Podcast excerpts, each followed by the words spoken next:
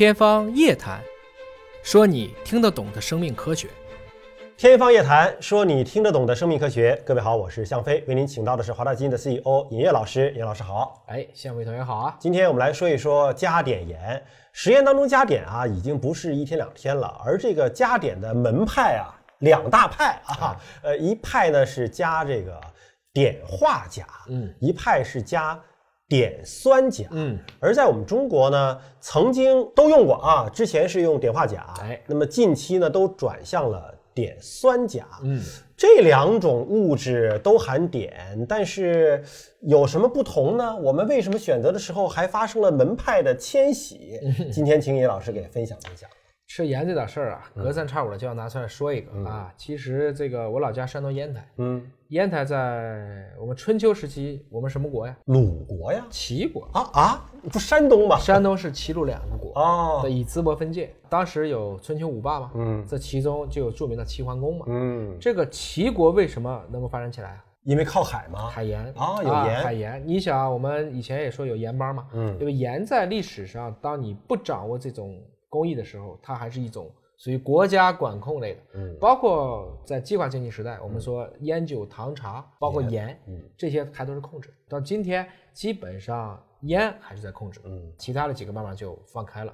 如果从化学的角度来理解，其实这个钾盐啊，是我们现在说有的时候要比钠盐稍微更加的健康一点。嗯，这是一个钠组是吧？就是氢，然后钠钾。这是一个族的，就是氯化钠是我们熟知的这个食盐嘛？对。但氯化钾是可以替代食盐的，是吧？是这样子啊，就是相当于钾盐嘛，啊，是一种钾盐。我们在这个卤族元素里面，我们知道是氟氯溴碘铵，嗯，那其中的这一个碘实际上是氟氯溴碘，碘其实和氯是同组的，所以你就可以把氯化钠变成碘化钾，哦，写出它的化学式，钾是什么？钾是 K，哎，然后再加一个氦。这就是碘化钾，Ki，卡罗林斯卡 Institute，这也是欧洲著名的发诺贝尔生理学和医学奖的医院和学府的一个简称了。那碘酸钾还是钾，嗯，但是它后面就不是一个碘了，而是把它变成碘酸 i o 三，还有 i o 四，那就是高碘酸。但是这些就就类似于我们高锰酸，其实它不是大家常用的。我们要的就是这个，它变成一种化学相对比较稳定，而且可以在食品中做添加剂的，就是我们今天说这个碘酸钾。那为什么要去抖一下书本，非要去掰扯这个化学式呢？实际上就涉及到这里面为什么要用碘酸钾去替代这个碘化钾？嗯，刚才您提到的就是一个关于稳定的问题。哎，呃，因为我们知道碘化钾不太稳定，嗯，甚至你做菜啊，这个加热的温度稍微一高一点，对，那个。碘就没了，你不是为了补碘吗？对吧？因为后来有人教大家说，用碘化钾盐去炒菜的时候呢，要出锅了之后再撒盐，是。因为担心你开始放盐，在高温下没了，高温下它可能就会产生一些其他的这种挥发了，包括还有一些氧气的其他的，包括铁的一些相关的作用，所以就要选择化学性质。更稳更稳定的这个碘酸钾，而且这里还有一个数字呢，就是对于日常的存储，你看在敞开的库房当中去存储，如果是碘酸钾的碘盐，三年损失百分之九，五年损失百分之十，十七年损失百分之四十三。你就敞开的环境放放十七年，它还能有一半多哎保留下来了。是，可是如果是碘化钾的碘盐呢？放两年全没了，对，就是一点儿碘都没有了，光剩盐了啊！这这这稳定性差的很大，所以现在我们国家大量的都是使用的是碘酸钾的盐。但是我有一个问题啊，哎，本来这个碘呢，以前是在困难时期啊，大家就吃不到很好的补充碘的食物哈，我靠这个碘化钾的盐来补充碘。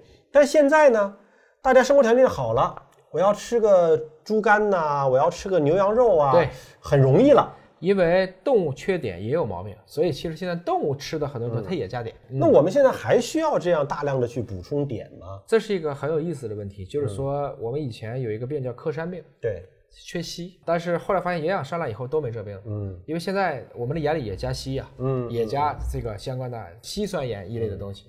那在这个过程中，我们知道了微量元素对人体是有益的，但不是多多益善。嗯，在这个点上来讲，如果你天天吃海带，我也不觉得你非要吃。加碘盐，其实你要吃无碘盐。嗯，现在我们也会去通过一些同位素质谱的方式来鉴别人体内各种离子的浓度，包括铁离子，也包括这些，其实它不是金属了，也算是一些重要的一些微量元素。那么它们的浓度应该是在一个合理的范围。我们知道这个很多的这些点。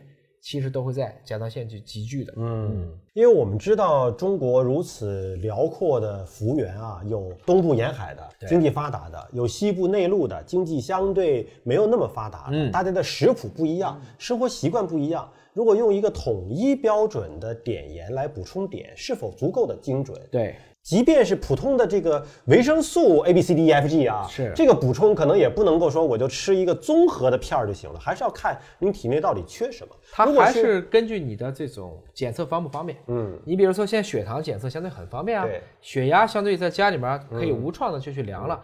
如果我们可以把这些激素、维生素、氨基酸。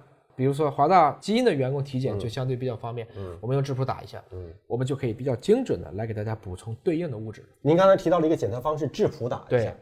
就是如果普通人就说我想检测我体内的微量元素，包括像碘啊、重金属啊，包括呃营养元素的这个，应该怎么做？测什么？测血液吗？还是测什么？哎，主要是指出测血液。血液呢，这其中有各种各样的方法。现在很多医院里用的可能是生化的方法，嗯，让它产生一些化学反应。你比如说这里面很多的都可以通过一些指示剂呀，或者是分光光度啊去识别。但是更准确的方法呢，实际上是用一种叫同位素质谱的方法。嗯，质谱就是说我对这些需要做的这些离子，嗯，让他们同时跑个一百米。嗯，分子量大的跑得慢，分子量小的跑得快。哦，我再让它带上电荷，让它在电场中能够发生偏转。去看它的这个电荷质量的相比，然后根据这个比值来区别这是什么物质以及它的量。我知道了，就我们知道有光谱嘛，光谱是看光的不同的颜色，其实它的频谱是不一样的。质谱是什么呢？是质量的谱，哎，乐谱的谱，质量的质。对，就是我不同分子量的物质，它的质量不一样，那用激光去打它的时候呢，它就相当于跑百米。对吧？我质量大的跑得慢，那我就通过这种方式分析出来有哪些元素，有哪些分子，对吧？对，可以基本上这么理解。如果说测序仪更像是一把尺，我在量这个序列，质谱就是一把秤，根据大家的质量的高低和电荷的之间的一个比例关系来给出一个图谱。嗯，那我想问了，嗯，普通人想做这种质谱的检测来检查这种微量元素，对，贵吗？还好。如果说我把它拆成单项看，可能查一种元素平均下来也就是几块钱、十几块钱哦。但是如果你查个几十种元素，大概几百块钱吧，这样一个样子。一年查一次，特别是在一些关键的时期，比如说孩子，他的血铅不能太高，可能砷含量不能太高，这些大家就要去注意了，需要怎么去调节。一般的三甲医院能查这个吗？啊，我相信能查一部分，嗯，但是说如果这么多类，像比如说几十种微量元素都查一下，可能要找一些头部的这样的一些第三方检测机构，嗯，比如说像华大基因或其他的，都是有类似的服务的。所以大家就了解一种新的检测方式，哎，包括想知道一些食物当中。